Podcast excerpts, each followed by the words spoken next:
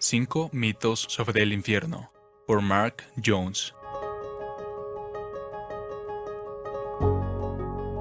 Mito número 5. El infierno es simplemente dar a la gente lo que quiere.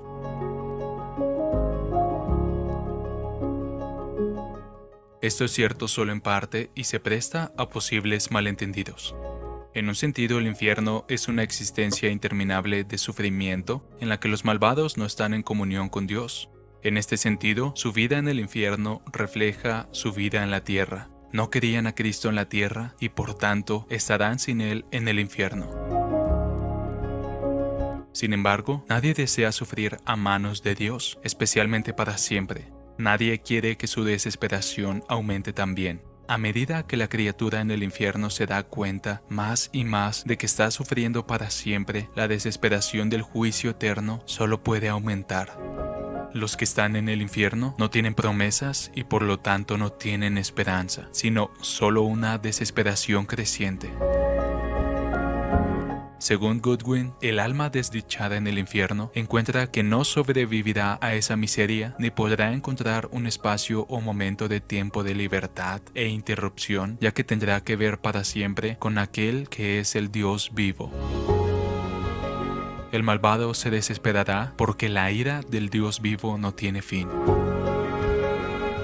Por lo tanto, el concepto de una desesperación cada vez mayor por toda la eternidad, por la cual la criatura condenada al infierno no puede hacer otra cosa que blasfemar de un Dios vivo y eterno, nos da toda la razón del mundo para persuadir a los pecadores de que pongan su fe en aquel que experimentó la desesperación infernal en la cruz.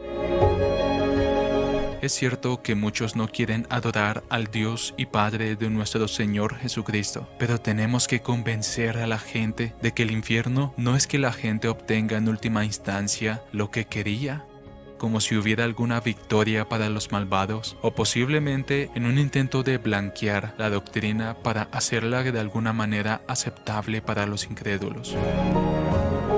En cierto sentido, los malvados van a conseguir lo contrario a lo que deseaban y a menudo experimentaban en la tierra. Todos queremos la felicidad y como tal todos deberíamos acudir a la fuente de la bendición, al Señor Jesucristo, para que nos dé todo lo que realmente deseamos, un gozo inefable. El que cree en el Hijo tiene vida eterna, pero el que rehúsa creer en el Hijo no verá la vida, sino que la ira de Dios está sobre él. Juan 3:36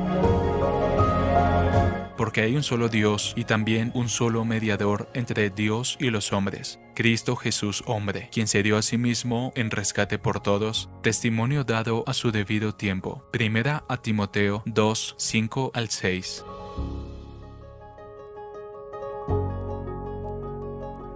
Traducido por Canal Edificando de Grace James.